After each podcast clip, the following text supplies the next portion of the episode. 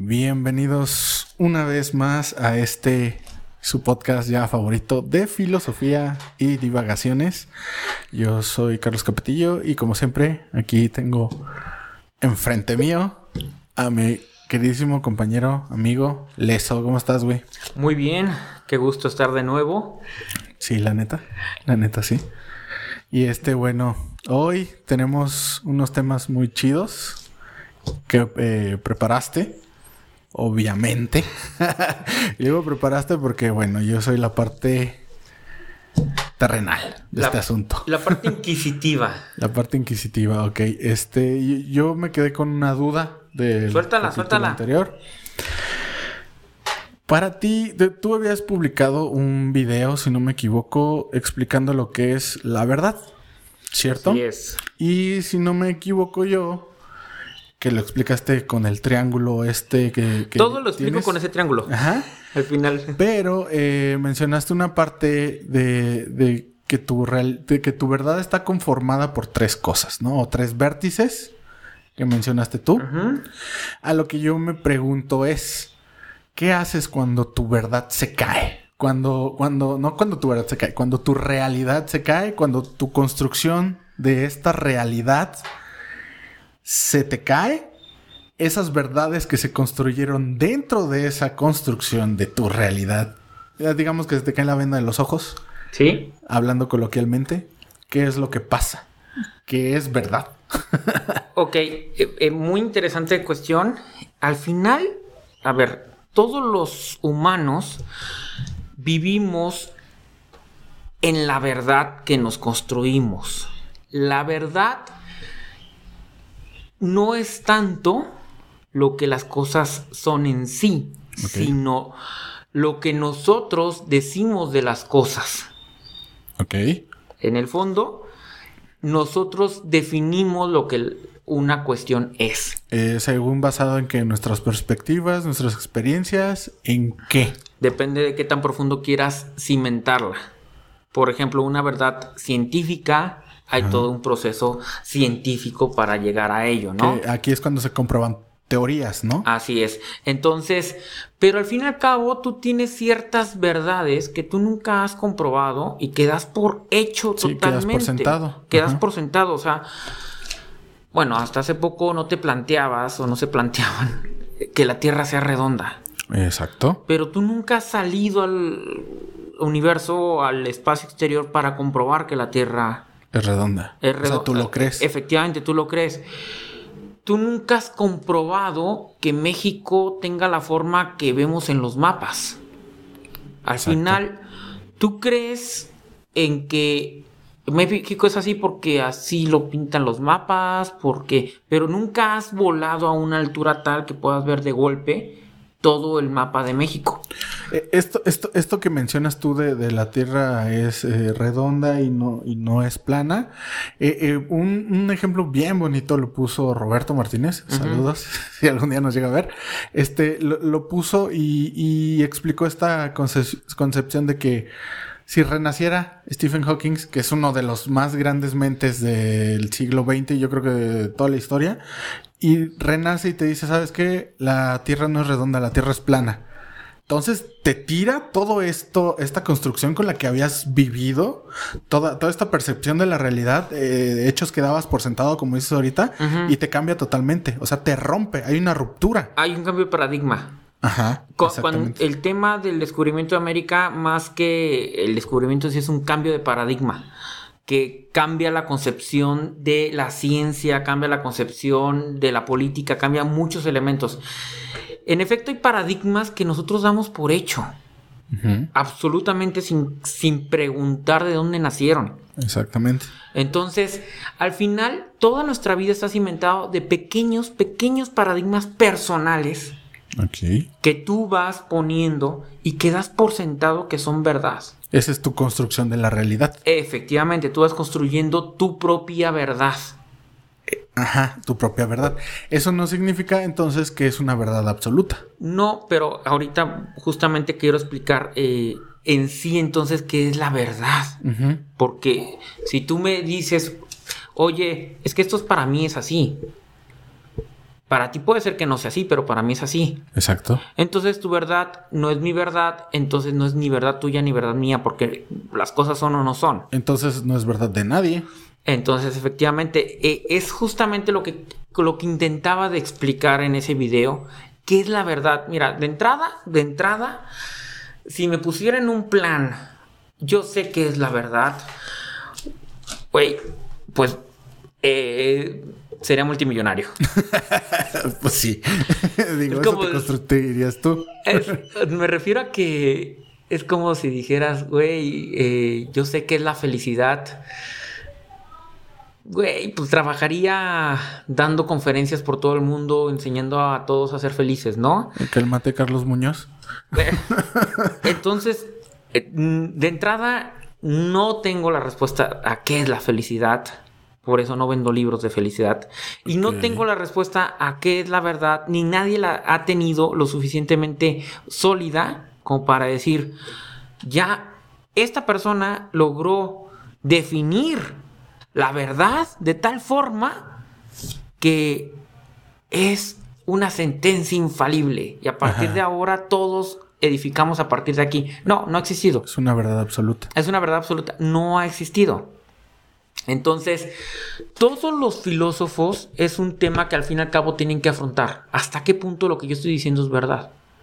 Exactamente. ¿Hasta qué punto llega otro y te contradice totalmente en lo que estás diciendo? Y, y de hecho, así crece el pensamiento humano. Sí, ¿no? Generas esta, este, este diálogo, esta dialéctica. Efectivamente. Se confrontan y, tiene que surgir una evolución, ¿no? De hecho, o sea, esto lleva milenios sucediendo. Hasta Hegel fue el primero que lo estructuró, digamos, como que lo analizó. Dijo, oigan, ¿qué está pasando aquí? ¿Se han fijado que sucede una tesis, luego hay una antítesis y llega una síntesis? Ajá.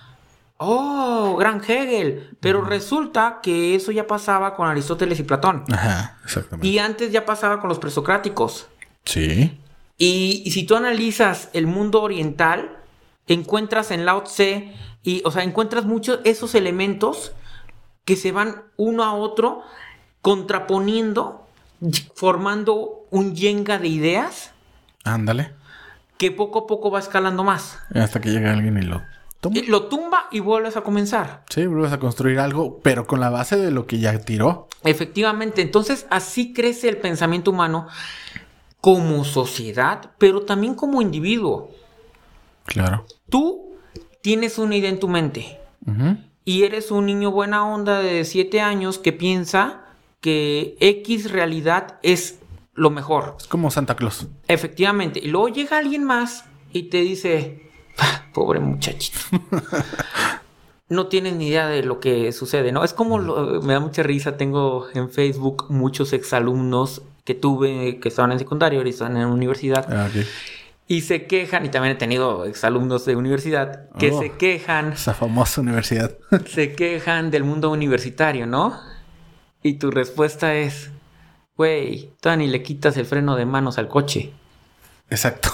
Apenas vas empezando. O sea, te quejas de que la clase de manejo está muy cabrona y todavía no prendes el coche. Sí, te acabas de subir, güey. Exacto, o sea, como, espérate, o sea... Aguanta, morro. Exacto, o sea, no, es que cuatro años, no tengo vida social y tal.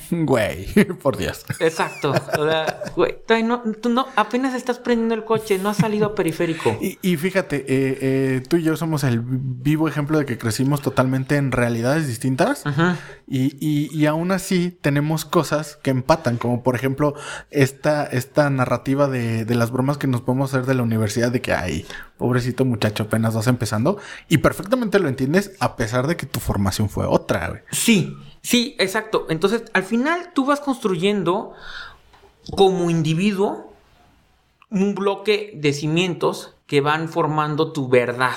Exactamente. Pero como sociedad pasa exactamente lo mismo.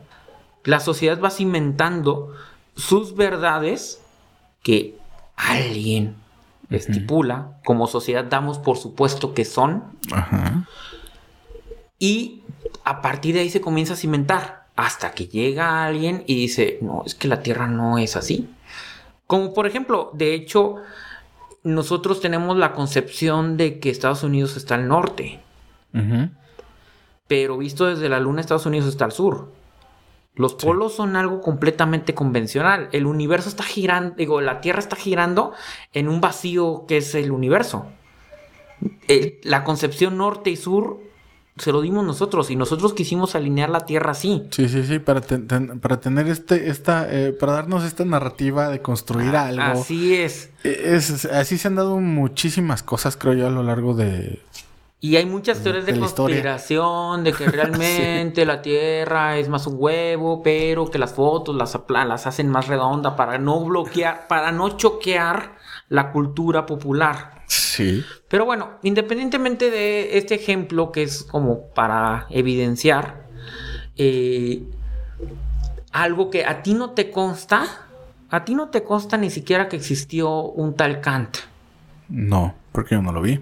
Efectivamente, entonces te enseñaron, hay libros, hay supuestamente documentos históricos, que todo pudo haber sido una conspiración y planteado. Ese tipo de libros me, dan risa porque a veces plantean cosas tan, uh, ¿cómo te diré? Tan, tan inverosímiles. Sí. Que, que te quedas así como que, ¿qué pedo por la mente de este güey. Sí, es como, o sea, para no irnos tan loco, es como el tema del pipila. Ok. O sea, para no plantear otros escenarios, ese es un tema que realmente es históricamente tal cual, o sea, como tal, no se puede comprobar la existencia de una persona que haya cargado una losa para abrir la lóndiga de granaditas. Pero, entonces, eh, eh, sí, Estoy totalmente de acuerdo contigo, pero entonces ahí también, eh, ¿en dónde o en qué se fundamenta la historia, güey? Sí, porque entonces tú tendrías que comprobar todo siempre. Exactamente. Entonces por eso justamente tú no puedes estar cuestionando absolutamente todo y das por sentado que la historia es cierta. Porque te volverías loco, ¿no? Efectivamente, cuando sabemos que la historia la escriben los ganadores. Ajá. Sí, sí, porque un perdedor nunca vas a estar hablando de él no, no solamente de eso, sino porque al fin y al cabo no, no, no es que vas a estar hablando de, él, sino que cuentas la versión del que ganó. E, e, es a lo que voy. Siempre hay dos lados. De la historia. Siempre hay dos lados. Y, y, y, y, si nos vamos en un pensamiento un poquito más crítico y más filosófico, más profundo, inclusive la moneda tiene más lados, no, no solo dos. Sí, efectivamente tiene la circunferencia. Exactamente. pero a ver, a lo que voy es Históricamente es muy fácil criticar a Hitler, es muy fácil criticar a Stalin, porque perdieron. Pero pudo haber pasado muchos elementos que hubieran inclinado la balanza a su favor y tan atroces fue el lado este de los eh, de, los hechos no de, Hitler, eh, ah. eh, digamos Alemania Italia Japón tan malo fue tan atroces fueron lo que provocaron ellos como los aliados. Los aliados tienen a sus, en sus conciencias millones de muertes despiadadas, pero ganaron la guerra y fueron los buenos. Entonces, nada más que quién cuenta la película al final. E, ¿Es que aquí, y citando a Maquiavelo, el fin justifica los medios?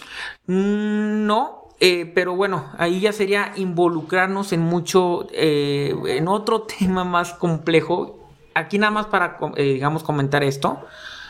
Entonces, la narrativa de la verdad.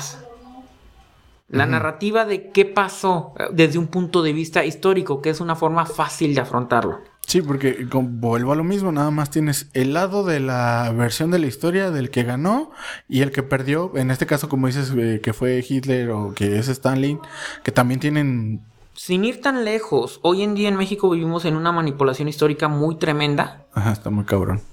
En el sentido de que desde el poder se está haciendo una narrativa de la historia a favor del poder. Obviamente. Que es algo que también pasaba en los 80s y 90s. Es algo muy común en el viejo PRI. Pero ahorita se está intensificando. Entonces, por poner ejemplos muy puntuales, se habla de la. se magnifica la figura de Benito Juárez o de Lázaro Cárdenas. Y de hecho aparecen en todas las, en, todas las viñetas presidenciales. Mm. Eh, mejor presidente que Benito Juárez no ha habido para la presidencia actual. Y, según. Ajá, según. Y está muy lejos. O sea, digamos, sí tuvo sus cosas buenas, sí. Pero, están ajá, lejísimos. Ajá, y podría ahondar más. Volviendo al tema de, eh, por ejemplo, eh, más general, el tema de Hitler. Hitler pudo y estuvo ah, muy cerca de lograr una alianza con México que hubiera cambiado la balanza de la historia por completo, no solamente de México, sino del mundo. Fíjate. Nada más que Lázaro Cárdenas se apaniqueó. Pero, por ejemplo, la famosa expropiación petrolera, 18 de marzo de 1938, gran hito en México. Ajá. ¿Sabes que a la semana siguiente teníamos la frontera con el ejército americano a punto de invadirnos? Sí, eso lo había leído por ahí. ¿Qué fue lo que impidió que eh, nos invadiera Estados Unidos? Porque al fin y al cabo la expropiación petrolera es una invasión a los derechos privados. Ujú. Es tan sencillo como si de repente ahorita dijera el presidente, ¿sabes qué? Por el bien de la nación necesito tu casa para albergar a los inmigrantes de Honduras. Y como es un bien general, tú tienes que ceder tu bien particular. Por el bien de todos, para evitar que los inmigrantes asalten, roben y tal, tú les vas a dar tu casa. Sí, o sea, para evitar un caos, Ajá. haces un bien general. Ajá, yo busco el bien general, pero te paso a fastidiar al particular. Sí, sí, sí. Entonces tú dices, ¿y por qué mi casa? Tú como gobierno debes de hacer albergues. O tienes que ver otras cosas. Yo mi casa me costó sudor, lágrimas y es mi patrimonio. Exacto. Eso fue lo que pasó en la expropiación. Con empresas. Empresas petroleras que costaron inversión, dinero, costos de particulares. Que eran capital principalmente americano, pero también había capital mexicano. Sí. ¿De dónde venga el dinero? Es lo de menos. Lo que importa es que se está invirtiendo en México y le están dando de comer a los mexicanos que están trabajando en esas empresas. Sí, están generando trabajo. ¿O acaso tú eres malo por trabajar aquí en una empresa de origen japonés? No. ¿Eres un traidor a la patria? No, tiene nada que ver. Entonces, pasaba lo mismo. ¿Qué pasa? Se expropian y dices, oye, esas empresas es de mi gente. O se las devuelves o te invado. ¿Qué impidió que, que México fuera invadido por Estados Unidos? Que México contaba con el respaldo de Hitler en 1938. Hitler dijo, Hitler ya estaba en un momento, él ya tenía armado todo y estaba no viendo a quién buscar el pleito, ¿No quieren chingar? pero sí estaba como en busca de una excusa para comenzar su expansión. Ok. Entonces se le presentaba como anillo al dedo y le dijo a Lázaro Cárdenas, a través del cónsul, Ujú. Ahí está la carta del cónsul, donde le expresan el apoyo de parte de Alemania, que en cualquier caso de que Estados Unidos intervenga, Alemania entra a defender a México y ataca a Estados Unidos. Wow. Acabas de cambiar, de, de romper, de tumbar una verdad, güey. Entonces, la expropiación petrolera no es por los pantalones de Lázaro Cárdenas solamente, que al final no sé si es una acción buena o mala, ese es tema aparte. Sino que fue por una circunstancia histórica que pudo respaldarse. Lo hubiera hecho cinco años antes, bueno, no era presidente, pero le hubiera tocado ser presidente cinco años antes en la administración anterior y hubiera querido hacer la expropiación. Nos invaden Estados Unidos y se acabó. Y nos quita la otra mitad del país y... Y resulta e- peor. de lo que ya efectivamente, ahorita estaríamos en Estados Unidos o seríamos frontera con Estados Unidos. Imagínate. Entonces, que ese es un tema también muy, muy interesante, la concepción de tu verdad como nacionalismo. Ahorita Ah, lo es toco. que Es otra cosa. Este, ahorita lo toco justamente. Pero al fin y al cabo la historia fue la que fue por circunstancias muy concretas y hoy en día decimos, ah, Hitler es el malo de la película. Espérate, gracias a, es, gracias a ese hombre, México tiene o tuvo la expropiación petrolera, por no decir que obviamente qué pasó después. Estados Unidos nos boicoteó económicamente, Sí. no quiso comprarnos el petróleo y México le vendió el petróleo vía Panamá al eje. Prácticamente la Segunda Guerra Mundial se financió con México. Tanto porque le vendíamos el petróleo a Alemania como le vendíamos las armas a los, a los aliados. Y, eso a su vez eh, fue, un efecto dominó. Eso a su vez ocasionó que Japón cerrara las vías del petróleo a Estados Unidos y terminó en lo que todos sabemos, la invasión de Pearl Harbor. Sí, que es otro tema sobre la verdad. sí. ¿Sucedió Pearl Harbor? ¿O es como el 11 de septiembre? Ándale. Fue un autoataque. Exacto. Entonces, son concepciones de la verdad que todo mundo da por un hecho Exactamente. Pero, ¿qué implica si es o no? Mira, yo hablando de lo que te digo del tema nacionalismo, yo escucho muchos podcasts de historia de México. Y libros, he leído muchos libros de historia de México. es un tema que me apasiona la historia. Por la concepción, como al fin y al cabo todos nosotros somos el fruto de una historia. Y esa historia eh, no solamente es de nuestros papás, abuelos y tal, sino de una sociedad. Sí, sí, sí. Con una construcción, este global, ¿no? Bueno, a, ese, a esas escalas. Así es. Y al final eh, me llama mucho la atención porque los historiadores son muy eh, celosos de, lo suyo, o sea, de, México, de, nuestras raíces, de lo nuestro. Sí, tienen puesta totalmente la camiseta. Totalmente. Entonces, eh, de repente me o sea, me saltan comentarios que dicen, ah, o sea, que les comentan en sus podcast.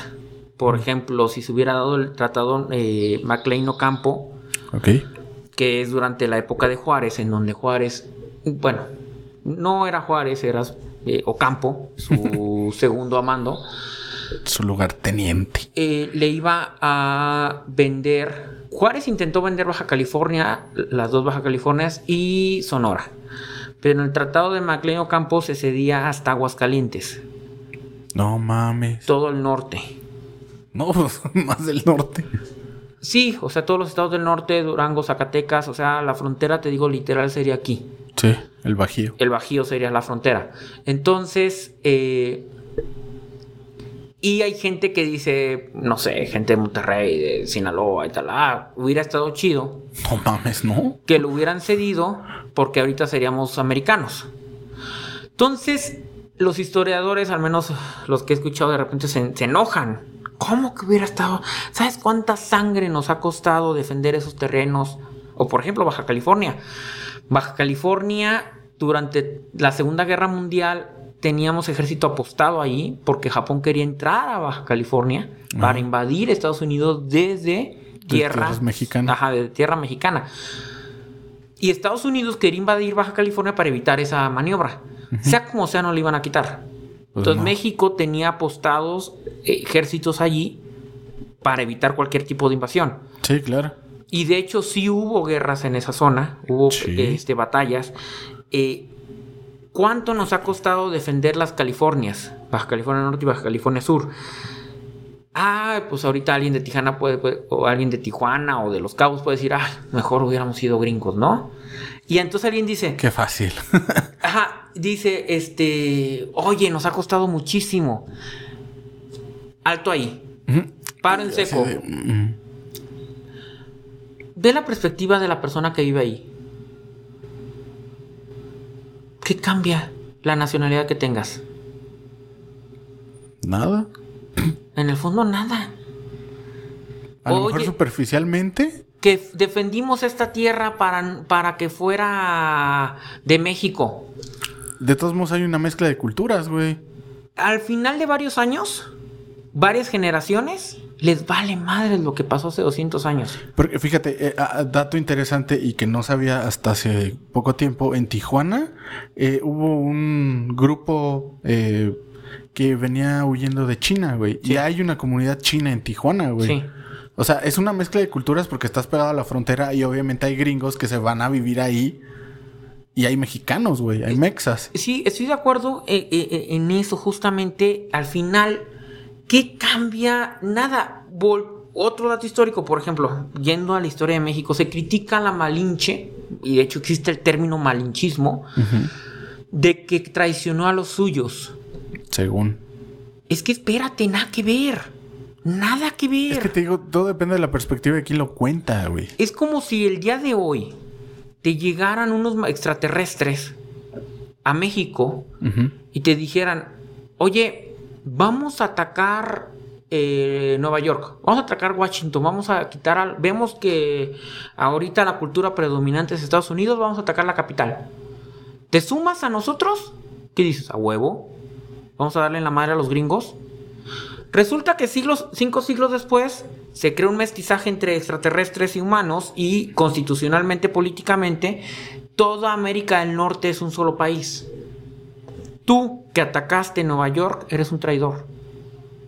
Pero espérate, en ese momento éramos países distintos. Exactamente. En ese momento éramos culturas distintas, idiomas distintos. Que cinco años después, digo cinco siglos después, seamos un solo territorio, un solo país, un solo idioma. Es otro tema. Exacto. ¿Por qué? Porque mi verdad histórica es que yo, Malinche, no tengo nada que ver con los aztecas. Es más, son un pueblo opresor. Y me los quiero chingar. De hecho, sí. Porque me están fastidiando a mi gente, a mi pueblo. Y si llegan estos españoles y me, se alían conmigo para chingarme a los aztecas, pues qué mejor. Que de hecho, eso fue lo que pasó. o sea, los, es. los, los, los, eh, españoles llegaron al ver la magnitud de los aztecas, dijeron no vamos a poder con eso, aunque tengamos tecnología y, Y todo se fueron padre". aliando Ah, con, todo, con todos los demás y hasta con un pueblo que no existe, los tlaxcaltecas. Ajá. Este, de hecho, yo Sí, creo que ahí sí. les llegó el karma. Desde Ajá. entonces no lo reconocen. De hecho. El caso está en que los tlaxcaltecas, pueblo muy guerrero, se une y dicen, ah, los tlaxcaltecas son, eh, son este, traidores. No. Si ahorita llegan marcianos, por simular a marcianos con españoles, o sea, de otro mundo. Ajá. En aquel entonces era otro mundo. Si ahorita llegan de Marte y me dicen, oye, únete para chingar a los americanos, y yo me uno.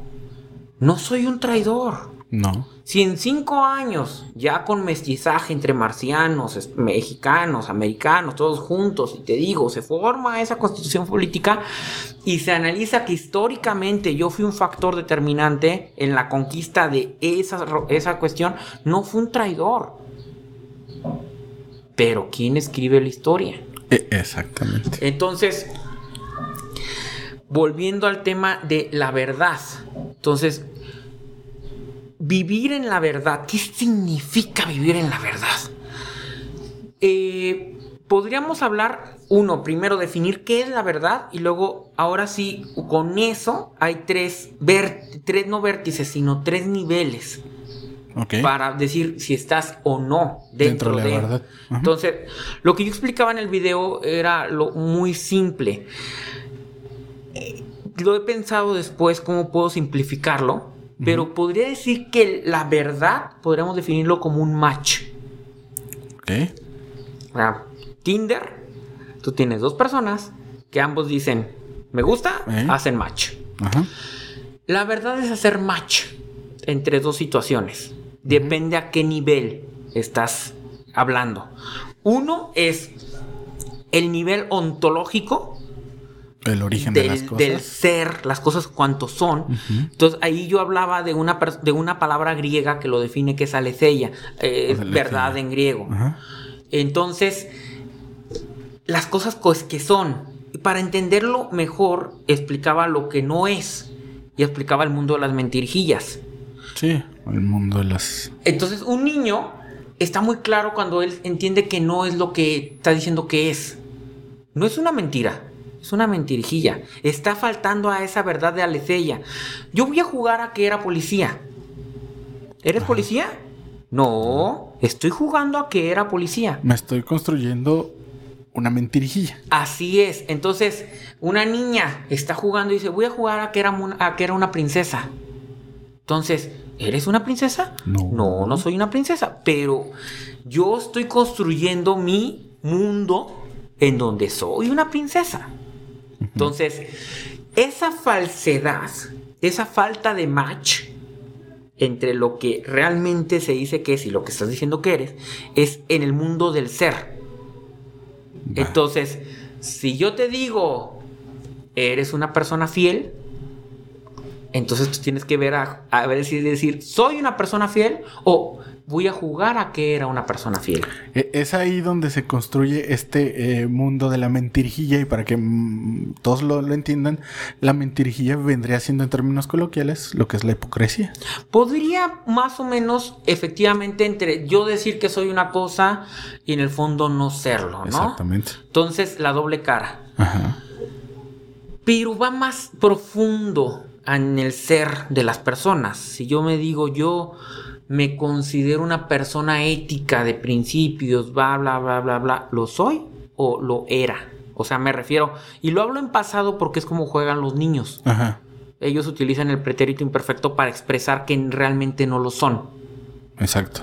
Entonces, esa verdad es una verdad profunda Ujú. que pocas veces el humano más eh, se lo plantea de verdad. Y, y- y- y es aquí a donde, donde viene mi duda y donde viene mi pregunta. Entonces, ¿quién soy? Efectivamente, ahí es cuando te empiezas a cuestionar profundamente, psicológicamente, ¿soy un padre de familia o era un padre de familia? O sea, ¿le estoy jugando al padre de familia o soy un padre de familia? Y hay que ver qué es lo que consideras como que- un padre que- de familia. Efectivamente, que es lo que implica, ¿no? Ajá. Esa es la verdad ontológica. Luego tenemos eh, la verdad racional en el mundo de las ideas, que es lo que entendemos normalmente por verdad. Sí, sí, sí. Es decir, hacer match entre lo que es físicamente o lo que las cosas son y lo que yo conceptualizo en mi cabeza. El mundo de las ideas. El mundo de las ideas. Entonces yo te digo, ¿sabes qué? La pared es negra. Te estoy mintiendo. Obviamente. Entonces, eh, esa mentira es una falsedad y no hace match entre lo que la cosa es y lo que yo conceptualmente te estoy transmitiendo. La palabra en latín para expresar cuando sí hay un match es veritas. Que está- Que- es que- como verificando la verdad. Así es, de hecho de ahí nace la palabra como tal verdad. Nuestra verdad es lo que la, el match entre lo que las cosas son y lo que se conceptualiza. Ok.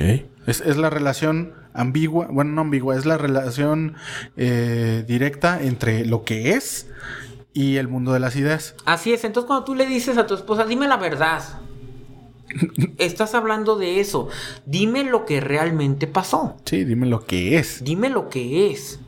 Entonces, no me transmitas una falsedad, Una un- mentirijilla. una mentira.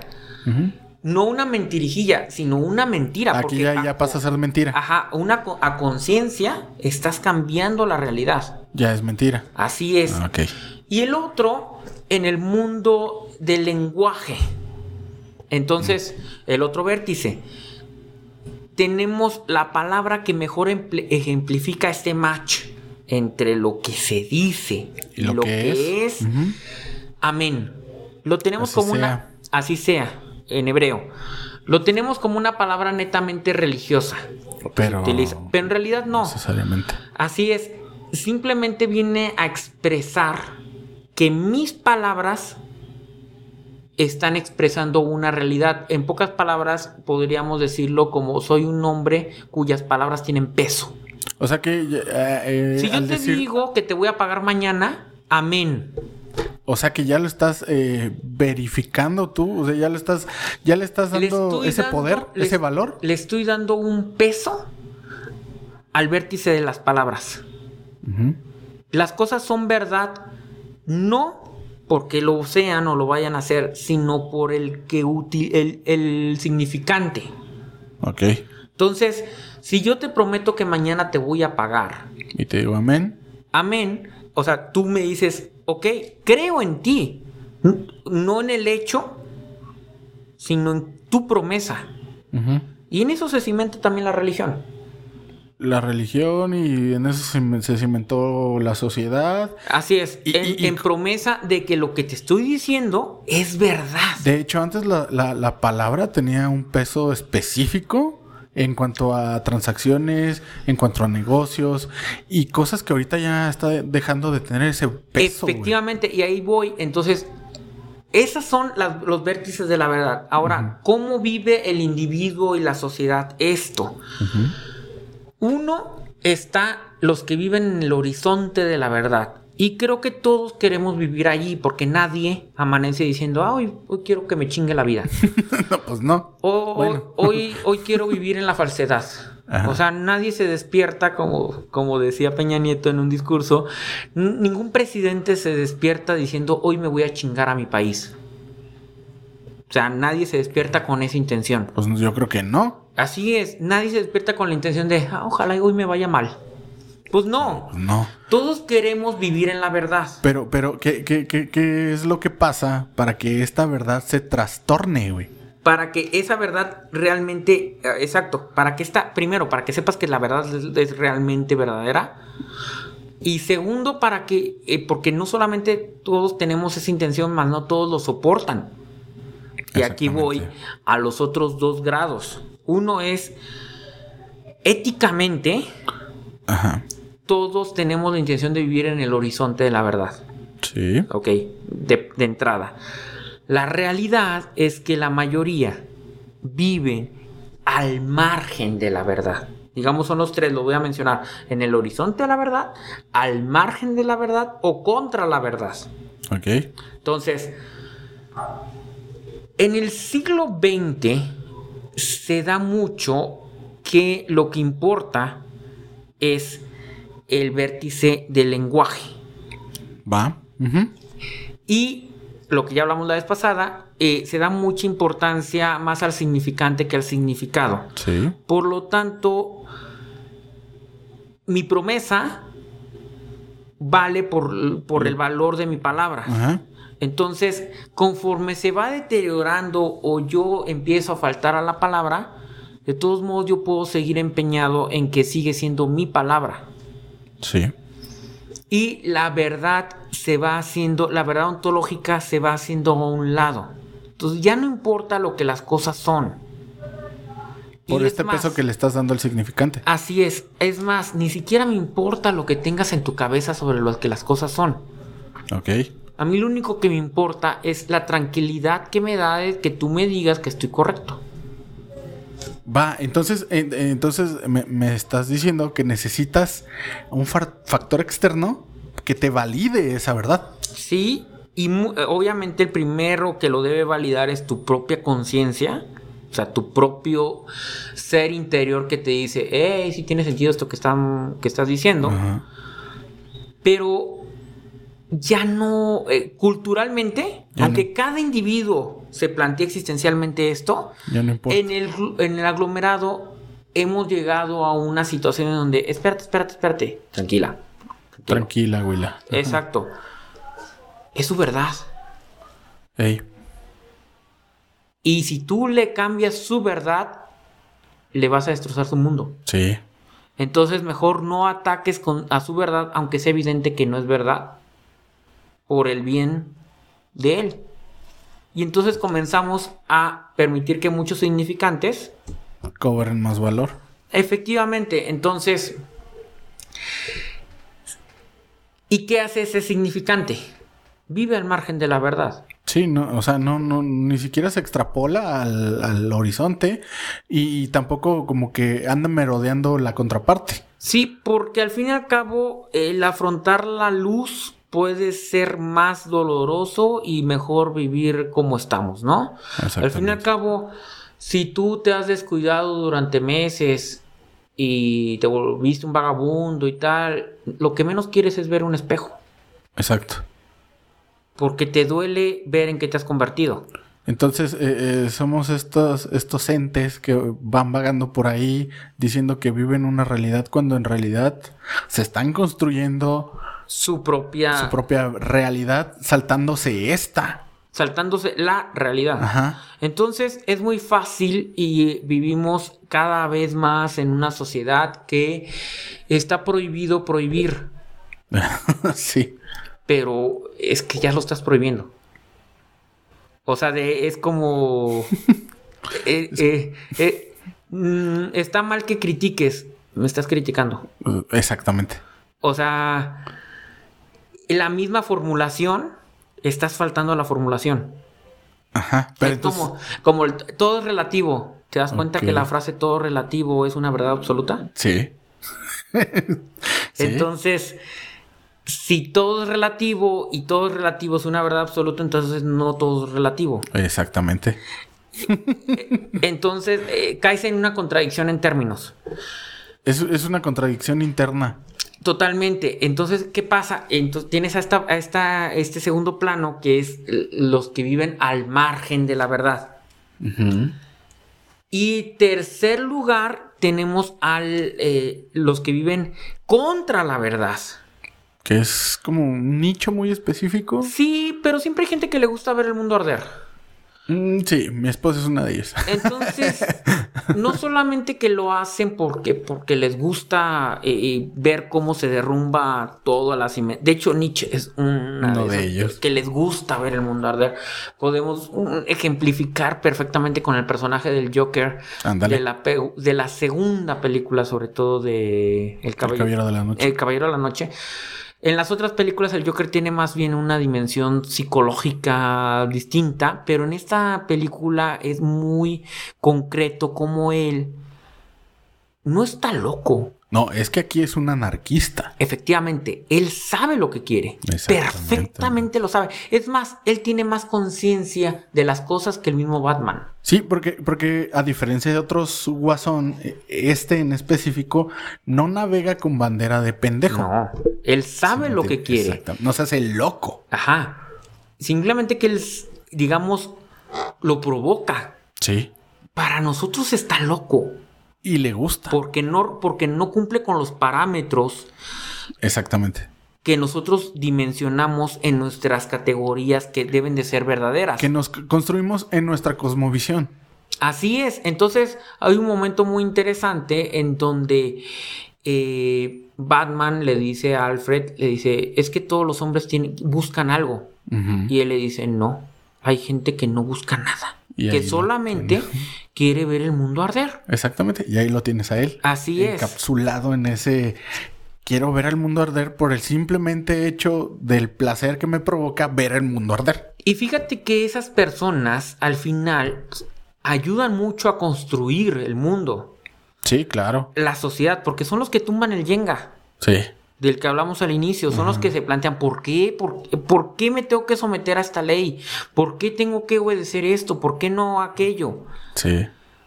Pero es que esto que tú dices, para, eh, eh, obviamente se escudan mucho en eso, para ti es verdad, para mí no, y te hacen cimentarte, preguntarte, ah caray, entonces mi verdad no aplica a todos, Exacto. entonces lo que yo creo no es para todos, Exactamente. o una de dos, o evades la pregunta o te la planteas en serio, gracias a ese loco, Ajá. y entonces llegas a otras posibles dos conclusiones. Uno, en donde te das cuenta que quizás tu verdad no es, no es tan verdad como la creías, o Exacto. la fortaleces. ¿Mm? La, eh, las cimientas más. Ah, efectivamente, ¿sabes qué? Me encontraste varios huecos. A mi cimentación me hiciste pensar, pero me di cuenta que esto se tapa con esto y con esto y con esto, y por lo tanto ya está más sólido mi cimiento. Exactamente. Es, la construcción de tus argumentos ante la contradicción. Y volvemos a lo mismo, ese es con lo que iniciamos. Esa es la historia de la dialéctica humana. Sí, claro. Es importante que existan estos locos, algunos le llaman genios, otros le llaman simplemente anárquicos, locos, como lo quieras llamar, que te plantean si tu sistema de ideas, de leyes, de estructura, de democracia Es verdad. sobre el que vives es verdad. Exacto.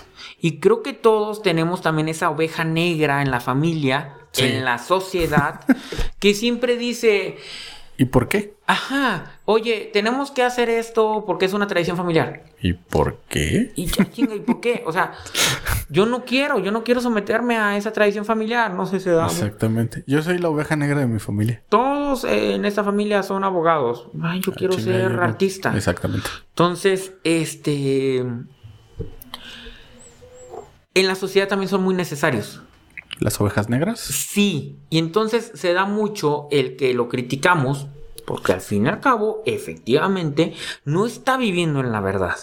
Eh, eh, eh, es- eso era lo que quería llegar. O sea, No está en que- viviendo en la verdad, pero como individuo, sí puede decir, güey, estás destrozando tu vida. Pero como sociedad te está haciendo un beneficio. Pero, pero, eh, un, ejemplo, y este, ¿cuáles son los límites, güey? O sea, porque, porque tú puedes venir y decir, es que esta es eh, la verdad social, ¿no? Me la presentas así, ya y me dices, estos son los vértices. Pero e, en esos vértices, vértices yo te acepto lo que me estás diciendo, pero te cuestiono el fondo, güey. O sea, te cuestiono el, el, por qué tú, con todo lo que eres y lo que estás pensando... Te pongo un límite. ¿Por qué? Exactamente. ¿Qué te da la razón. Soy yo para decirte lo que tienes que hacer o no hacer. Exactamente. ¿Dentro de qué límites, güey? ¿Sí? Así es. Incluso partiendo desde, la parte más básica. Mientras estés en mi casa, se hacen mis reglas. Papá y mamá. Ajá. ¿Y quién te dio a ti la potestad? Yo siempre eso lo cuestioné. Como papá y mamá, para poner esto, mi hija, si estás viendo esto, no cuenta para ti. Tampoco Valentina. Entonces, este, ¿quién te da a ti la potestad como padre para determinar lo que es bueno y malo, aunque sea debajo de tus paredes? Vayamos más a. ¿Quién te da a ti como alcalde o como potestad civil para determinar si está permitido o no? Evidentemente, hay normas que creo que todos con este estamos de acuerdo que es bueno prohibir. Sí. Si tú dices, está, eh, no, en México no se prohíbe a nadie nada, entonces ¿por qué existen los semáforos? Exactamente. ¿Por qué existen las normas de cierta convivencia social? Porque están dentro del límite aceptable de la tolerancia. Y todos estamos de acuerdo en que existan. Sí, es, es como un acuerdo.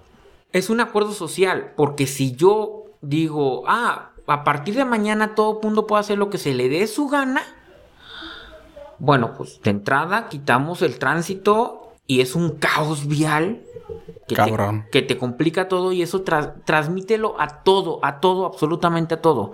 Entonces tú quieres decir, oye, es que antes pues, en mi casa no se podían estacionar porque es cochera y es mi espacio. ¿Y tú por qué me prohíbes estacionarte en tu cochera? Ya no puedes prohibirme nada. Exactamente. Pero es mi cochera. ¿Y quién dice que es tuya? Ajá, efectivamente. Entonces, por eso, por conveniencia social, se van determinando. decir, a ver, yo o nosotros, de entrada, eh, la democracia no existe.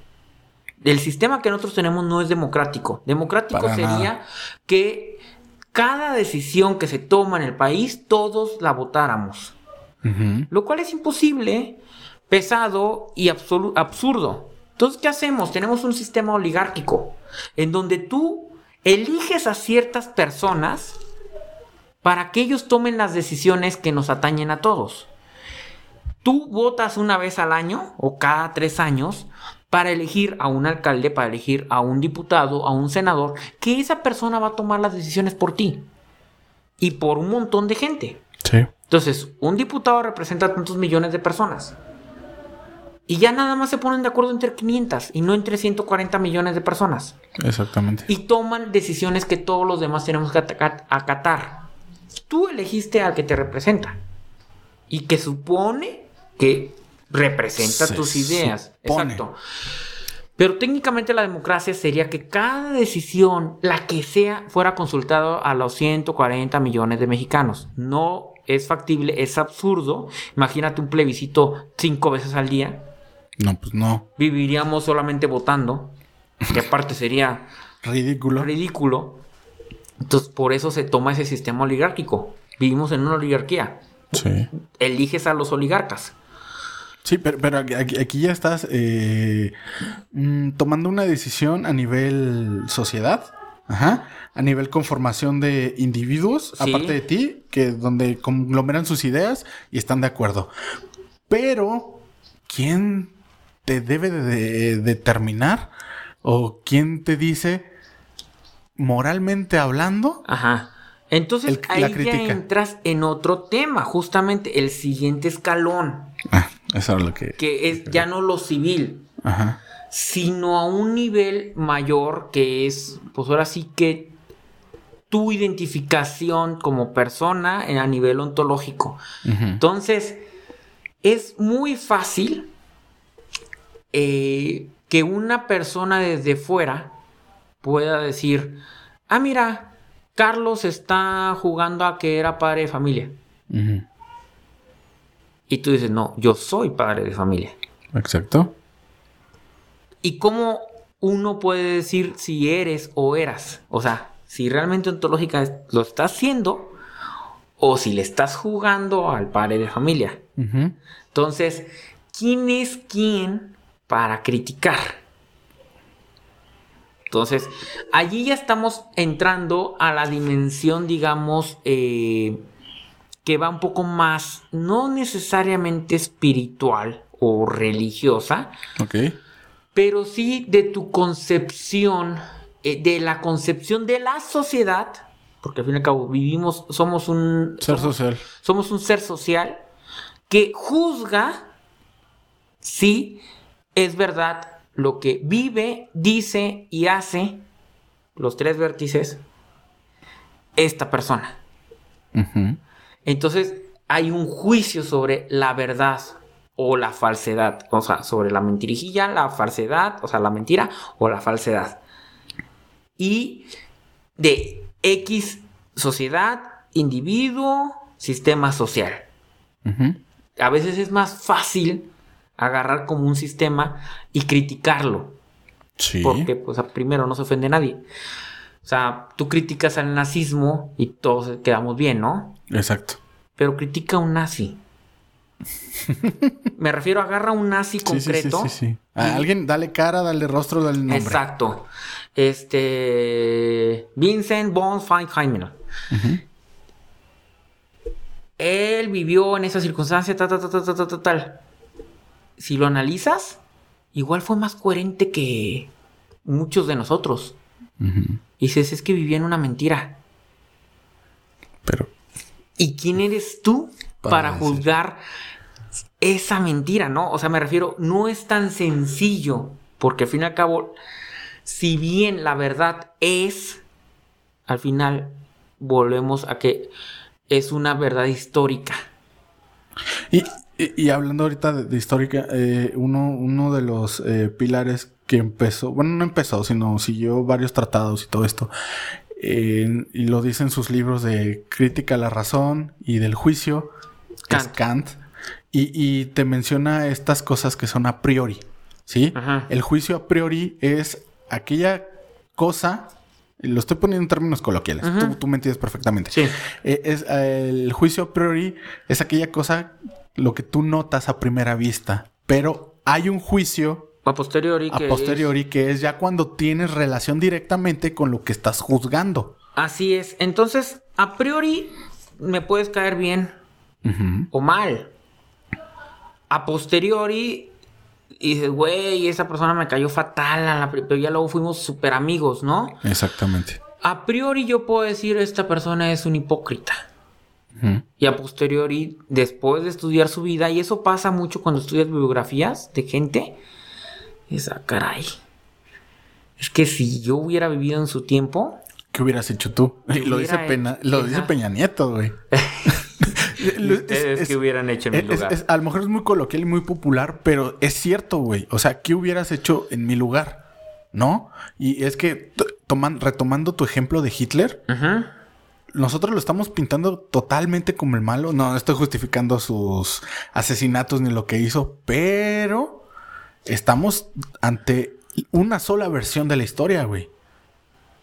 Así es. Sí, y entonces ahí entra el, la crítica y el juicio, güey. Sí, fíjate que, y es muy interesante, hace poco leí, es una novela, obviamente, pero está basada en un hecho medio verdad, que es la crónica de la catadora de Hitler.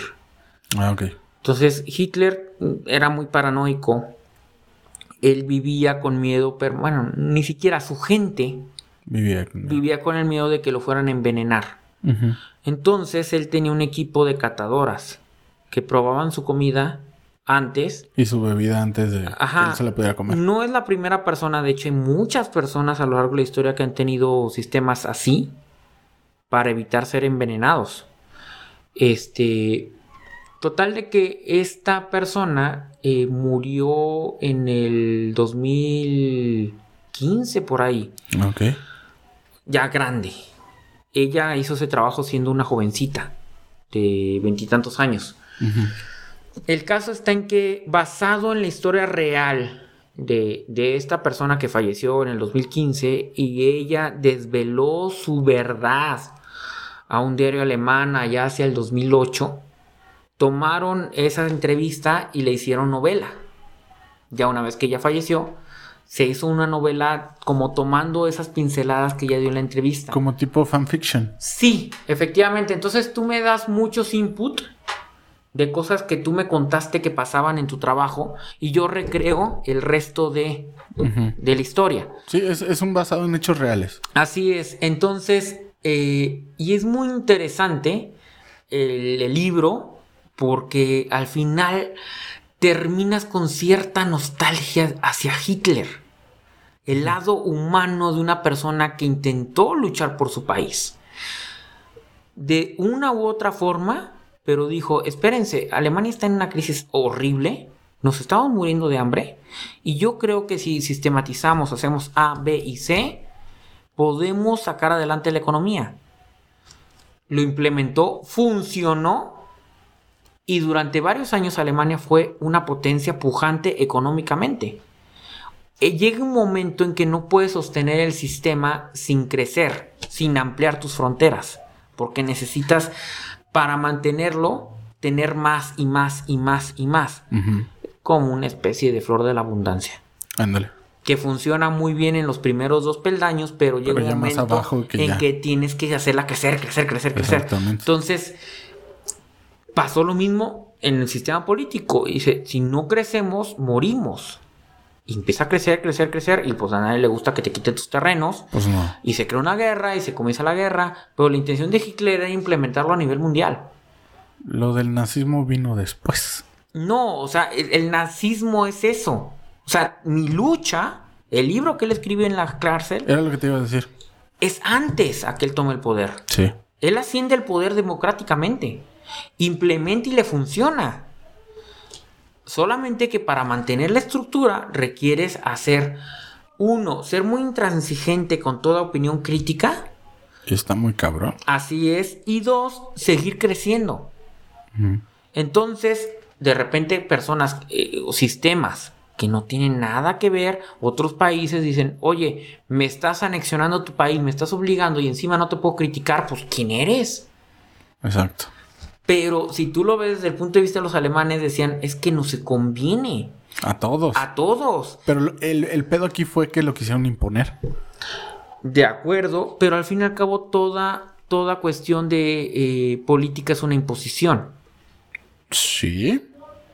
La que sea. Sí, porque no estás eh, participando directamente de, o sea, para eso son los representantes. Así es, entonces, tú ves esa perspectiva y te terminas diciendo, oye, ¿qué hubiera pasado? O sea, ¿qué hubiera hecho yo siendo, si me hubiera tocado ser un soldado o un general alemán y estar en esas reuniones? Porque al fin y al cabo, algo similar lo estoy viviendo en mi realidad actual. Exacto. Yo quiero un México mejor. ¿Pero a costa de qué? Efectivamente. ¿A quién me estoy chingando? Y si lo que estoy haciendo no es, no es algo malo que va a juzgar la historia en 50 años y yo voy a ser el malo de la película. Exactamente. Eh, por ejemplo, que me llega y me formula esta, esta pregunta. Tú para mejorar México, eh, ahorita, actual, ¿tú darías apoyo a la economía? Digo, a la, a la economía, a la educación. Desde luego. ¿Hasta qué punto? A ver. Uno, el sistema eh, social crece de dos formas. Uno, cuando yo tengo eh, este micrófono y tú tienes 10 mil pesos. Va. Tú me compras el micrófono e intercambiamos. Entonces yo tengo los 10 mil pesos y yo tengo, el micrófono. Eso es un intercambio económico. Sí. Yo tengo algo que satisface tu necesidad y tú tienes algo que satisface la mía. ¿Ok? Oferta y demanda. Oferta y demanda. Esa es parte económica. Pero en este caso, yo tengo un conocimiento filosófico y tú no lo tenías al inicio de la conversación.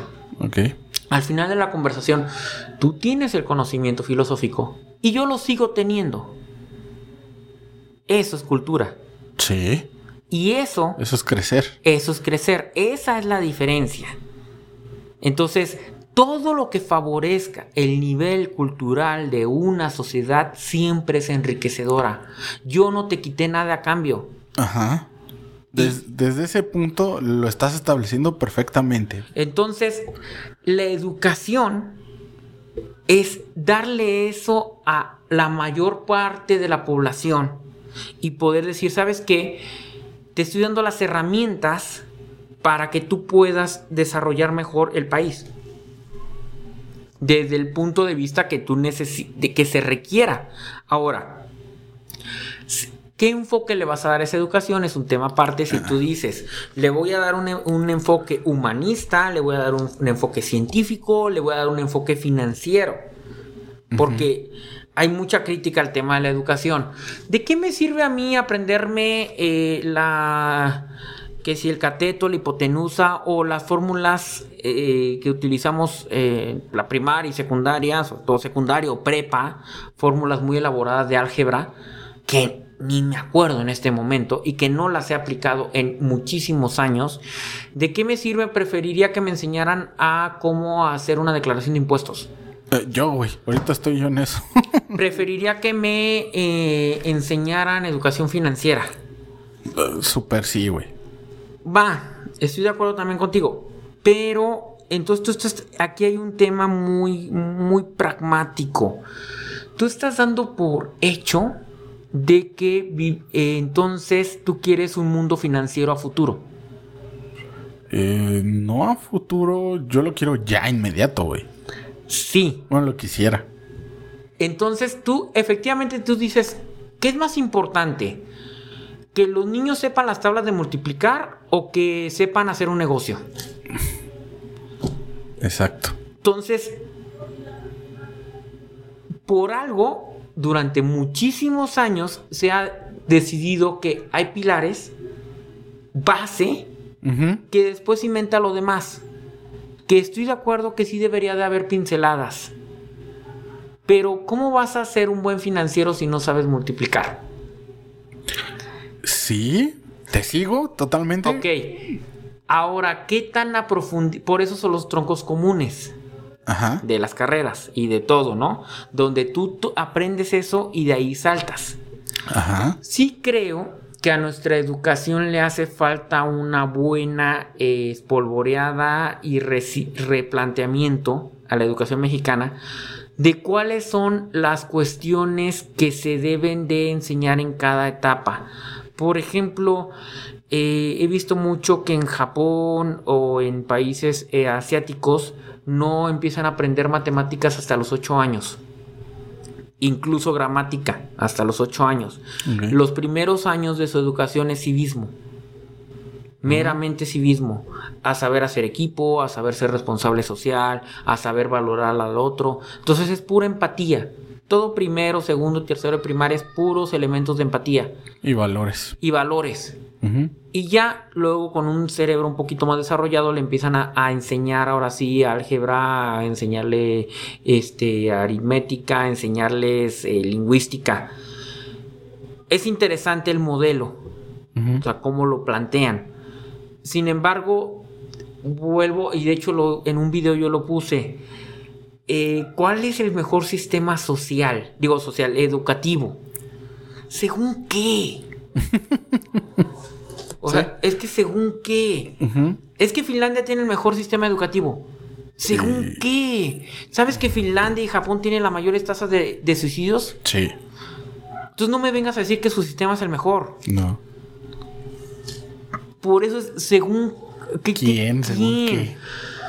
Personalmente creo, y lo puse también en ese video, que un buen sistema educativo es aquel que te permite derribar tu yenga. Sí. El, que te permite tener este pensamiento crítico y convertirte en una oveja negra. Así es, en el que te dice, ¿sabes qué? Ya me enseñaron a mí A, B y C. Y ahora sí puedo yo ir en contra de. Exacto. Fíjate, voy a tocar un tema muy puntual, eh, muy concreto, y me voy a meter en camisa de once varas. Ok. Casi ni te encanta, güey. Eh, sí, este. Y espero que no lo vea mi niña. Porque así, aquí entonces la camisa de once varas mm, deja de ser de once varas. Exacto. Hay un tema muy complejo y a veces muchas personas me lo, comentan así en las pláticas eh, eh, nocturnas, pláticas así de amigos. Ajá. ¿Cómo exigirle, o sea, tú a lo largo de la vida llegas a, a romper varios paradigmas que te enseñaron tus papás o que te enseñaron de chiquito y dices, güey, no, ya no voy por ahí, ¿no? Uno de ellos es todo el tema religioso. Uy, y ahorita que lo tocas. Sí, entonces, mucha gente me dice, oye, este, tú llevas a, a tu niña al catecismo y tal y tal. Sí, pero es que tu, tu forma de ver religiosamente es muy distinta a lo que dice la Iglesia Católica porque tu pensamiento crítico es distinto, ¿no? Sí. Pero yo llegué a este pensamiento después de conocer. Internamente. No solamente internamente, sino después de haber estudiado lo que decía A, B y C. Ok. Y yo no puedo darle a mi hija la comida masticada. Ella tiene que recibir el filete, aprender a partirlo, masticarlo y entonces sí decir, ah, no me gusta, no me, no me sirve o me lo trago. Lo escupo o me lo trago. Entonces, pasa lo mismo en muchos vértices, en muchas realidades. Es, eh, por ejemplo, el famoso dicho de eh, abuelo pobre bueno, abuelo, abuelo rico. Padre. Padre, padre multimillonario, nieto pobre. Ajá. ¿Por qué? Porque al final la primera generación pasó de pobre a rico. Sí. Se partió la madre esa persona. Sí. El hijo todavía le tocó crecer en una, en una transición entre pobreza y riqueza, en lo que el papá se acomodaba, encontraba, se empezaba a hacer dinero, quizás sus primeros años fueron difíciles, sabe lo que cuesta el dinero. Ajá. ¿Tiene esa percepción del valor del dinero? Vio partirse la madre a su papá. Sí. Y él después asume la empresa y la exponencia mucho más. La segunda generación es la que logra siempre eso mucho más. Llega la tercera generación que ya nació en cuna de oro Exacto. No valora lo que costó y se le hace fácil derrochar y rompe con el patrimonio de los dos anteriores. Exacto.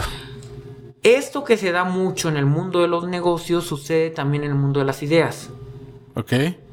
Entonces, a mí me costó llegar a una concepción ideológica, filosófica de lo que trascendemos y de lo que pasa después de la muerte después de mucha, de un camino arduo.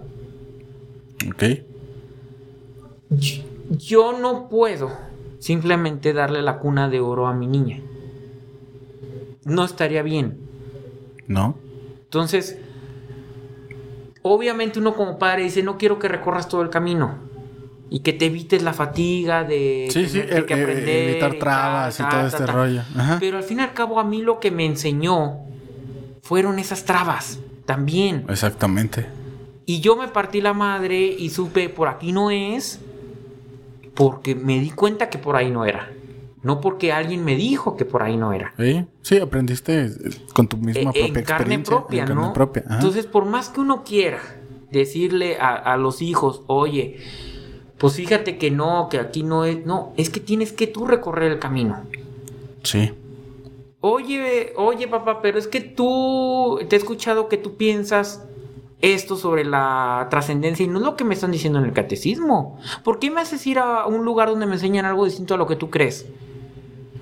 Porque quiero que tú aprendas eso, confrontes la doctrina que te están enseñando aquí, aparte si además, que me encantaría que estudiaras a fondo el hinduismo, que estudiaras a fondo el budismo, que te empapara del islamismo, te empapara del judaísmo. Y una vez que hayas recorrido todo eso y me dices, oye, me quedo con esto, ah, muy bien. Oye, llegué a una idea parecida a la tuya. Mejor, porque me hace sentir que no estaba tan eh, equivocado yo también, ¿no? Exactamente. Dos personas no pueden eh, equivocarse tanto, ¿no? Exacto. Pero si tú me dices, no, no, papá, fíjate que tampoco tu idea me convence. Y yo ya estudié A, B, C y D y mi conclusión es otra. Ah, muy bien, pero ya estudiaste A, B, C y D. No te la estoy dando yo. Entonces, ¿tienes que ir? Sí, sí tienes que ir y conocer. Y, y, por ejemplo, te hago esta pregunta en términos personales. ¿Qué pasa cuando es, una persona común y corriente como yo, que también creció bajo este, este dogma de eh, la religión católica, de tienes que ir a misa, tienes que portarte bien, shalala, shalala, tu bautizo, tu catecismo, y llega hasta ahí, güey. Porque no tengo confirmación. Y aparte, pasa que me doy cuenta demasiado joven, güey, de que muchas cosas no cuadran. Ajá, y me empecé a hacer preguntas y ahorita mi hija no está bautizada, güey. Y muchos me critican, es que cómo no la vas a bautizar, güey, es que no le puedo poner algo yo porque está chiquita y ya todavía ahorita no tiene decisión. Ok, digo, ahí también yo no te puedo involucrar y decir, güey, es la verdad, o sea... Sí, sí, sí, sí. Yo lo que te estoy diciendo es, o sea, en este caso, te estoy, te estoy predicando como si fueras mi hijo, ¿no? O sea, sí, sí, sí si yo fuera el abuelo, te diría, primero, uno. Tú estás tomando una decisión en ese sentido por comodidad. Porque no es que tú hayas afrontado otras realidades. Simplemente dijiste, no me cuadra, bye. Mm, mm. Entonces, tampoco tienes una afirmación final. En donde digas, güey, no me cuadró la religión católica, pero pues tengo la necesidad de resolver la importancia de qué pasa al final, la trascendencia, ¿no? Sí, pero tampoco ninguna otra religión me cuadra. Ajá, pero de entrada te digo, ¿estudiaste el islamismo? No. ¿Estudiaste el budaísmo? Superficialmente nada Superficialmente. Entonces, si no te metes un poquito más a fondo, aunque no sea tan superficialmente, si no le nadas un poquito, hay cosas muy ricas, la verdad, el budismo es muy, ah, ah, con el con el budismo es con el que más concuerdo, pero sin embargo hay cosas que tampoco me te convencen del todo. y eso es algo que a mí me llama mucho la atención de en nuestro ambiente que nos movemos de gente católica que me dice, Ay, ¿por qué ¿Por qué te metes? ¿Por qué te pones a ver cosas de New Age, por ejemplo? ¿Qué tiene malo? O sea, yo quiero aprender qué es eso para saber y de primera mano poder decidir, ah, tienen puntos válidos o no, no tienen puntos válidos, pero ya lo viví. Oye, ¿por qué te metes al tema del taoísmo? También es muy interesante el taoísmo. Sí. En cuanto a su vertiente de búsqueda de la felicidad a través de la negación de necesidades. Sí. Entonces, es muy duro, creo que deshumaniza mucho. Bueno, te, confronta, te, confronta, mucho, güey. Pero no está tan errado en cuanto a que necesitamos vaciarnos de muchos elementos. Es, que, es que necesitamos desprendernos de lo material, güey. Y de lo espiritual a veces también. Me refiero a que. Hay, lo, que, te dice que necesitas ser un poquito más objetivo. Sabes que el gran, el gran escollo que tenemos no es tanto el tener cosas materiales, sino el creer que sabemos la verdad. Y eso es un escollo que tenemos mucho, sobre todo los filósofos. sí. Porque al fin y al cabo tienes bases y dices, güey, no me vas a venir a predicar a mí. Ajá. Pero es que estás hablando desde el ego, güey. Efectivamente. Y ese, ese escollo de decir, no me vas a venir a predicar a mí, cierra más puertas. Que el que las abre. Que el que no tiene dinero para pagar un curso. Exacto. Entonces, es desprenderte de las cosas del espíritu, entiéndase de la soberbia, del egoísmo, de la vanidad, del poder, sea grande o pequeño, es más difícil que desprenderse de las cosas materiales. Por eso el taoísmo te confronta tanto, güey. Sí, entonces, este... el otro día, haciendo una breve analogía, eh, alguien ponía el ejemplo de eh, que si todos los filósofos son muy engreídos. Mm. obvio, obvio. porque así como que, pues claro, que son, son lo máximo, ¿no? Así como... sí. Entonces, este, y yo le contestaba y le decía, no pongas a competir a una, a una chita, a un este, leopardo, a un guepardo, con galgos. No, pues no. Porque ni siquiera se va a mover. No pongas a competir un filósofo contra un licenciado, un arquitecto, tal a ver quién sabe más. Porque ni siquiera se va a mover. No. O sea, y de hecho lo hicieron. Hay un experimento que pusieron una, a un guepardo a correr en una carrera de, de galgos. Dieron el pistoletazo y todos los galgos salieron corriendo. Este güey se quedó echado. No tengo necesidad de demostrar absolutamente nada. soy más, soy el doble de veloz o el triple de veloz que cualquiera de ellos. Y lo sé tanto que ni voy a mover ni un dedo. Porque yo lo sé y con eso me basta. Pasa lo mismo acá. Se peca mucho de eso, ¿no? Sí, sí, sí. Como filósofo nos pasa muchísimo que de repente conversaciones y tal y... Ni me voy a molestar. en contestarte. en voltearte a ver. Ah, fíjate. yo, todavía, fui humilde y dije contestar. pero fíjate que eso, ajá. Pero fíjate que luego eso, pues obviamente nos cierra muchísimas puertas a la posibilidad de, crecer en conocimiento. ¿Y qué es la finalidad, eh, digamos, de, este espacio? Al final, cuando, cuando tú me invitaste a este espacio, sí. oye, vamos a debatir y vamos a tal y tal y tal. Dije, va, güey, me interesa justamente. ¿Por qué? Porque tú me puedes ayudar a bajar ideas que luego yo me puedo poner en mi mundo abstracto. Sí, tu mundo abstracto porque está bien cabrón. Entonces yo me pongo de repente a... Porque llevo mucho tiempo subiendo publicaciones en mi Facebook personal. Ajá analizando ideas y analiza y, mucha gente me había dicho, sí, les he visto. ¿por qué no haces clips? Ah, porque la neta, o sea, sí, sí, sí, ¿para qué? o sea, es como de repente decir, oye, ¿por qué todo esto que de repente escribes tal, por qué no lo haces en clips? No tengo nada que demostrar. O sea, como de, güey, ¿para qué? Entonces, sí, sí, sí con el paso del tiempo, así como que, güey, bájate de tu pedestal. Y creo que sí sería interesante bajar, y, digo, bajar las ideas, explicarlas de forma coloquial. Coloquial. Y eso a quien más enriquece es a mí. No, y, aparte también me das a mí, eh, es, es, una retroalimentación, es un diálogo, y aparte la gente que nos escucha y la que ve los clips, ya, ya no está tan, ya no ve algo tan abstracto. Ya ve algo más bajado a modo en el que dice, ah, mira. Totalmente de acuerdo. Exacto. O, puede haber gente inclusive que te diga, ¿sabes qué? Es que no estoy de acuerdo contigo, güey. Así es. Entonces, a mí me gusta mucho cuando se arman esas discusiones eh, eh, fraternas y de repente muy, muy espontáneas que se dan en todos los ámbitos. A veces me pasa en el trabajo. Eh, vivo entre ingenieros. Mi trabajo es de construcción. Nada que ver con filosofía. Pero fíjate, toda esta, realidad que te construiste a partir de tu trabajo, güey. Así es. Entonces, al final, me hacen preguntas muy puntuales, muy concretas este, de repente que pues, ya son más de filosofía, o sea, como no solamente de por qué las vigas y por qué la cimentación y por qué no, no solamente, sino ya de, oye, este, ¿por qué el proceso constructivo tiene que ser así? Mm.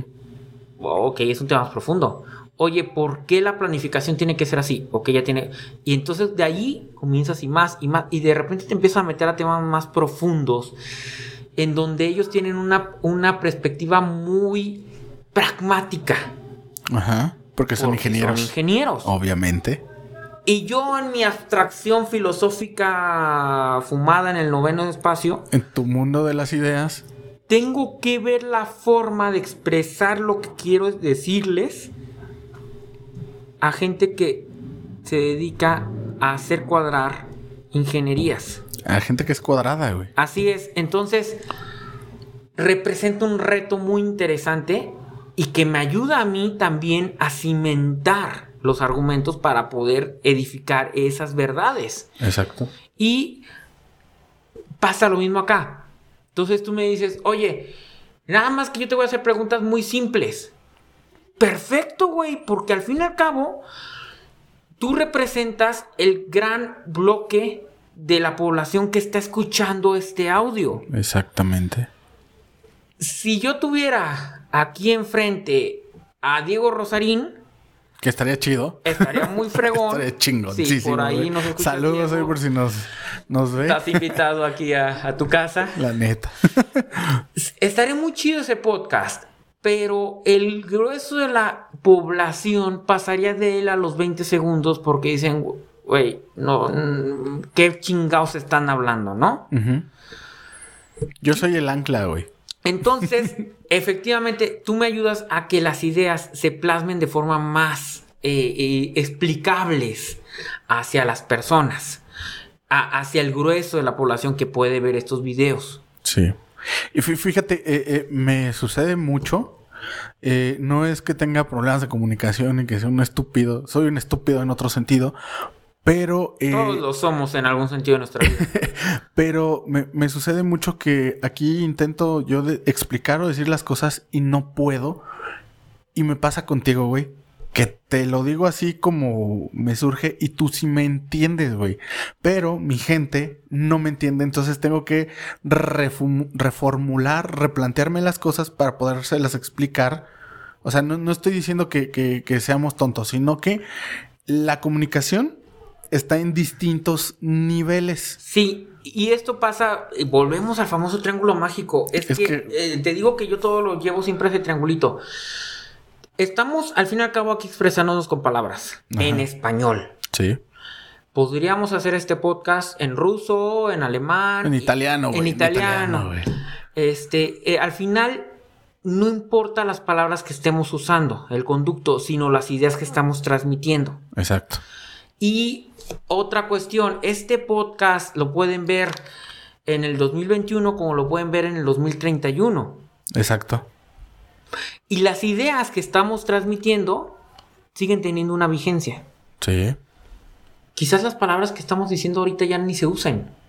Quizás tengan caducidad.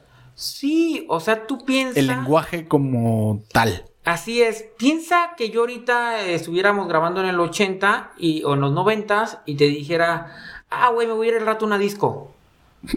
Me escucha alguien en el 2021 y me dice, ¿a dónde se va a ir? ¿Qué dijo? Ajá. a un disco. Por poner un ejemplo, ¿no? Sí, a mí me sucedió, güey. A mí me sucedió en la universidad, güey. o sea, yo ni siquiera soy de esa generación, pero yo estaba morrillo, güey, cuando pasó, cuando se iban a la disco. Entonces se me ocurre decirlo, güey, porque yo salía muy chico con mis primas. Yo tenía 15 años cuando ellas salían a la disco, güey. Porque cuando a mí me tocó salir solo como hombre, ya eran antros, güey. Sí. Entonces, a mí me pasó, les dije un día, que estaba estudiando en Guadalajara, les dije, oigan, pues después de aquí nos vamos a la disco. Se me salió, güey. Y todos, todos, güey, fue así de qué pedo con este, güey. Así como que no mames, pinche chaburruco. Y la neta fue así como que, güey, ¿sí me entiendes? Sí, totalmente. Entonces, a ver, al fin y al cabo, este, el lenguaje es caduco. Sí. Las ideas permanecen y el ser, al fin y al cabo, las ideas están transmitiendo el ser. Si yo eh, cuando tú me intentas expresar una idea, yo te cojo al vuelo. Sí.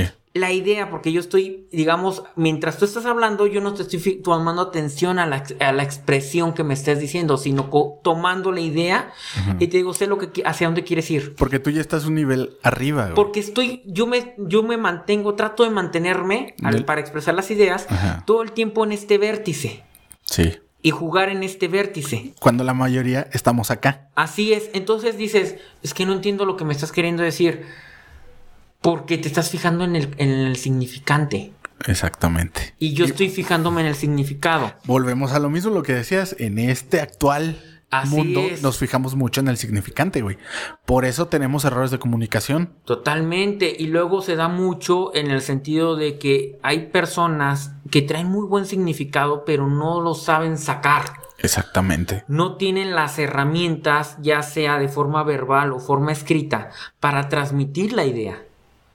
Exacto. Y no es fácil. No es fácil cuando tú tienes, dices, ay, la tengo en la punta de la palabra, pero no sé cómo decirte, cómo expresar la idea. Explicarlo.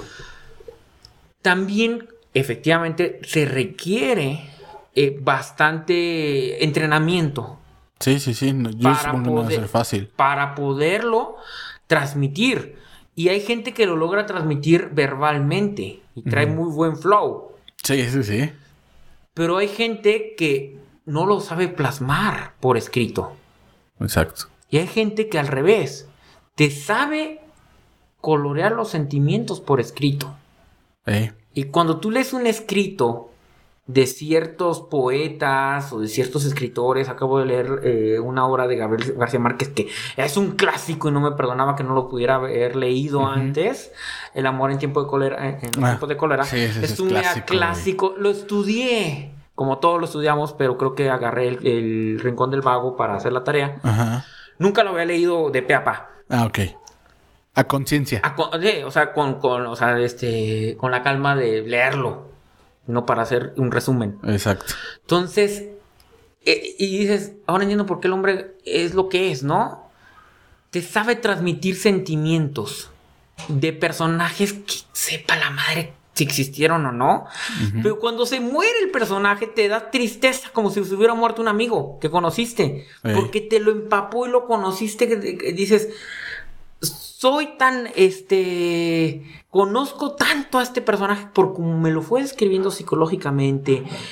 Su forma de caminar. por toda esta empatía que generó. Efectivamente, a través de las 300 hojas o 400 hojas que llega un momento en que dices, conozco tanto a, Florestino Ariza que, no puede ser que, se haya muerto, ¿no? O sea, o que, o que termine así la historia, ¿no? Entonces, este... Esa narrativa, justamente, hay gente que no logra plasmarlo. No cualquiera puede ponerlo por escrito. Tus ideas. Y es un talento, pero también es un talento que requiere, que, requiere eh, educación, como eh, todos los talentos. Es lo que yo ahorita me estoy educando en ese sentido. Entonces, al final, me interesa el, el feeling, el background, o sea, el, el, que tú me respondas y me digas, oye, perfecto, oye, está muy interesante este mundo de las ideas y tal, y el mundo de la, o sea, el vivir en la verdad y tal. ¿Qué significa? sí. O sea, en la práctica, ¿con qué se come? Ajá. ¿Cómo lo parto? O sea, porque me lo das y para mí es un hueso duro de roer y no le encuentro por dónde, por dónde morderle. Exacto. Entonces, para esto creo que es muy interesante este tipo de ejercicios en donde podemos hablar de muchos temas. Digo, al fin y al cabo ahorita tocamos el tema, la verdad, hablamos mucho de historia, que es muy interesante hablarlo desde esa perspectiva. Eh, ya habrá más podcasts en donde hablaremos de muchos otros temas. desde el punto de vista, quizás partiendo desde un punto de vista filosófico y luego aterrizarlo lo más posible a cuestiones del día a día Sí, sí, Cuestiones coloquiales, güey. Así es, este, si alguien escuchó este podcast y le ayudó en algo o entendió algo un poco más, qué bueno. Y si no, vuelvo a escuchar. Este, Otras tres veces. Espero que yo sí ayude en algo porque... No, claro que ayudas, tu función es muy concreta. Este, y, también otra cosa, al fin y al cabo, eh, lo que intento es que sea lo más práctico e entendible posible. Lo más sencillo. Lo más sencillo. Y, es que, y es que eh, te repito, tú ya sabes esto, pero la gente que nos está escuchando no. Algunos sí lo saben porque lo dijeron, pero me llegó muchísimo hate. Demasiado. Eh, fui muy criticado. Fue como que ese güey que hace ahí. Pero pues. Para que exista un diálogo se requieren a dos personas. Exactamente. Y vuelvo a la premisa principal. Para que pongas un Jenga requieres al menos dos jugadores. Sí. Entonces, cuanto más castroso sea el otro, más difícil me lo haces a mí. Sí, claro. Poder construir sólido. Eh, de esas, eh, como esos que les gusta sacarlos de las orillitas, ¿no? Este, y que inclinan toda la. Y así. A ver, aquí te va este güey, a ver. Exacto. Entonces me haces poner el siguiente argumento cuando todo se está tambaleando. A mí me ayuda a reformular las ideas y creo que al final al público, los que nos escuchen, les ayuda también a que sea más simple las explicaciones.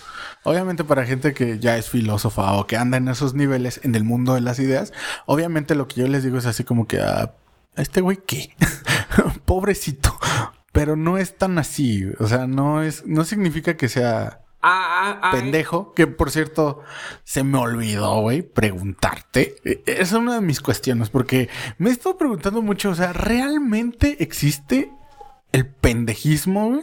Sí, fíjate, a ver, eh, muchas cuestiones eh, del tema, muchos, hay muchos elementos que es difícil afrontarlos desde un punto de vista filosófico y a mí me gusta más estudiarlos o arrancar el punto de arranque desde un punto de vista filológico. Entonces, filológicamente, es decir, etimológicamente. Etimológicamente. Partimos desde ahí. ¿Qué es un pendejo? ¿Qué es pendejo? Pendejo. Eh, es una de esas palabras raras que evolucionó con la gramática. Ok. Viene de latín. Eh, penticulus. Penticulus. Es un peine muy pequeñito. ¿Un pene? Peine. Peine. Peine muy pequeñito. Ok, como para el bigote o algo así. Efectivamente, eh, pentis es peine normal, un peine normal. Y penticulus es el diminutivo, entonces se utiliza como peinecito. Ok un peinecito que se utiliza perfectamente para el bigote, pero también para el vello púbico. Oh, ok. Entonces, el vello. Oh. Sí, no sé quién peinaba. ¿O para quitar las liendres? Eh, sí, efectivamente. Entonces, este. Con el paso del tiempo y los primeros escritos que reflejan la palabra pendejo vienen del siglo XVI. Okay. Y ya no lo utilizan para referirse al peine, sino para referirse a las personas que a uno le sale vello público. Entonces oh. dicen, es, o sea, los primeros vestigios que hay es, déjalo, es un pendejo. O sea, es un... Es un niño. Ajá. O sea, estás haciendo alarde de es inocente. Efectivamente, es un niño. es, o sea, todavía ni siquiera tiene vello público. O sea, no es maduro. Va pasan los siglos y por primera vez tiene una connotación negativa hacia el siglo XVIII, 1700 y pico, que hay unos escritos eh, en México, de, la época de Sor Juana, no de Sor Juana estos escritos, pero de esa época en donde se utiliza la palabra ya peyorativamente como para decir, es un pendejo en ese mismo sentido de es un inmaduro no porque no tenga vello público, sino porque pareciera que es un niño. O sea, aquí ya está hablando de una actitud y lo está haciendo despectivo. Así es. Ok. Posteriormente, ya sobre todo hacia el siglo XX, se comercializa la palabra, se, vuelve, popular, ya con ese sentido negativo de decir, es un pendejo con toda su connotación que hoy le damos. Y con el peso, güey, porque es una palabra, la neta, es muy sencilla, pero es muy pesada, güey. Así es. Entonces, eh, esa palabra viene a significar, o sea, etimológicamente esa es su raíz, una persona sin madurez, sin criterio, pendeja. Sin, eh, sin criterio. Güey, eh, quedó como anillo al dedo con el tema de la crítica, güey. Sí. Y, es contradictorio como lo que hablábamos. ¿Cómo puedes tú decirme algo que, haga algo cuando ni siquiera tú has construido algo? Sí. ¿Me, explico? O sea, es contradictorio, güey. Sí, efectivamente, digamos, al fin y al cabo. Es, es, es absurdo eh, reclamarle a alguien que vive en una casa de láminas cuando tu casa no es tuya. Exacto. Cuando tú ni siquiera has construido una casa de láminas. Exacto, güey. Entonces. Es el ejemplo más chulo que has dado, cabrón. Eh, es muy fácil criticar a la sociedad, a alguien desde un punto de vista de ciertos privilegios. Porque al fin y al cabo tenemos ciertos privilegios que no nos damos cuenta. O sea, por ejemplo, para mí sería muy fácil criticar a un ignorante y me va, y tú me puedes decir, oye, espérate, tú tuviste una oportunidad de educación. Y en otro país, güey. Sí, entonces ¿quién eres tú para criticar a un ignorante? Exactamente. Porque fíjate de dónde estás parado, güey. Efectivamente. Y yo podría decir, sí, güey, es verdad, pero también me las pestañas no, no me las quemaron. Yo me las quemé. Ah, claro, y totalmente válido y se te da el valor. Sí. Pero aún así. Y eso pasa en todos los ámbitos. Al fin y al cabo tú dices, güey, me está criticando mi podcast. ¿Tiene un podcast? Exactamente. Saludos. Entonces, eh, oye, me están, eh, me están tirando que yo, eh, eso, el ejemplo, ¿no? estoy viviendo debajo del puente con tres láminas, pero son tus láminas. Sí. Pues para él qué fácil criticar desde la casa de sus papás. Yo iba a poner un ejemplo de qué fácil criticar desde la casa que está rentándole a rentándole y se ve pendejo totalmente ese sistema a otra persona, pero tú lo dijiste más, güey, o sea, de la casa de sus papás, cabrón.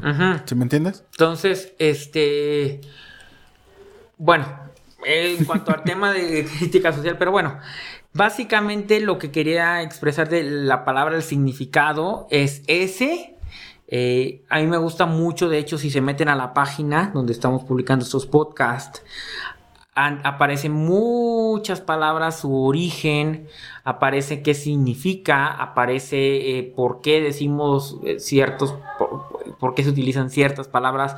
De hecho, anteriormente, antes de cambiarle el nombre, se llamaba etimologando y me gustaba pues compartir el origen de palabras.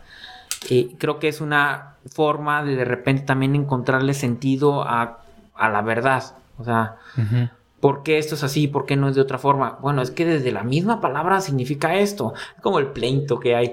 Por cierto, he visto que alguien nos está, nos está viendo de Colombia y Venezuela y varias partes del sur. Del sur. Eh, el pleito que tenemos entre aguacate y palta. ¿Se dice aguacate o se dice palta? Entonces tú dices, ay, es que en el, en el eh, cono sur le dicen palta y acá le decimos aguacate. Bueno, para mí es muy fácil zanjar esa discusión. ¿Por qué? Porque el árbol es un árbol mexicano. O sea, su origen es mexicano y desde aquí se expandió. Entonces, ¿cómo le decían en náhuatl a ese árbol? Testículo de árbol. Eso significa aguacatl. ¿Testículo de árbol? Sí. Ah, mira. Eso significa aguacatl. Es testículo de árbol. ¿Mm? Y esa es la forma que tiene. Un testículo. Es un testículo de árbol. Entonces, vayamos al origen de la palabra. ¿De dónde viene? ¿Cómo se dice o cómo se debe decir? Bueno, ¿qué significa en realidad? ¿De dónde es una palabra náhuatl? De dónde salieron los primeros plantas que después se fueron por todo el continente y ahora hay países que producen más aguacate que el mismo México. Eso es verdad, pero ¿dónde está su origen? Y así con muchas otras. Te puedes ir a muchos. Oye, no sé si esto es verdad o no. Vete al origen de la palabra. ¿Es correcto o no? Sí, yo creo que se desmenuza todo desde ahí. Y, qué chido que, pudiste desmenuzar, desmarañar de dónde viene esta palabra tan coloquial que es usada despectivamente y que es algo negativo. Y ver que su origen no tiene nada que ver, güey. Sí, no, o sea, eh, eh, cuando dices eh, qué significa una persona sin vello público, eso significa pendejo. Etimológicamente hablando. Etimológicamente hablando. Eso significa una persona sin vello público. Ya dándole connotación y asentamiento social e histórico, ya entiendes por pendejo es alguien inmaduro. Sin criterio. Sin criterio. Exactamente. Entonces, pues yo creo que cerramos con esa palabra. Muy bien. Estuvo muy chido. Muchísimas gracias por habernos escuchado. Este, ya saben las redes sociales, Alberto Leso, eh, ahí estaremos subiendo los clips. Así es. Y, pues, ¿dónde más? Eh, yo subo algunos en TikTok, pero son los mismos que estamos subiendo en, en, en, el Facebook. En el Facebook. importante sí que digo, si ya llegaron hasta acá es porque están escuchándolo en el podcast completo. Exactamente. Que ya saben que se, eh, se sube tanto en Spotify como en... En Anchor y Google Podcast. Y eh, actualmente ya estamos en iTunes. No, ya, no la sabía. sí, Muy bien. ya son más estadísticas. Entonces, pues bueno, eh, este podcast ha finalizado. dilo, dilo en italiano, güey. Es finito. Es finito. Eso es todo. Nos vemos en la próxima. Gracias.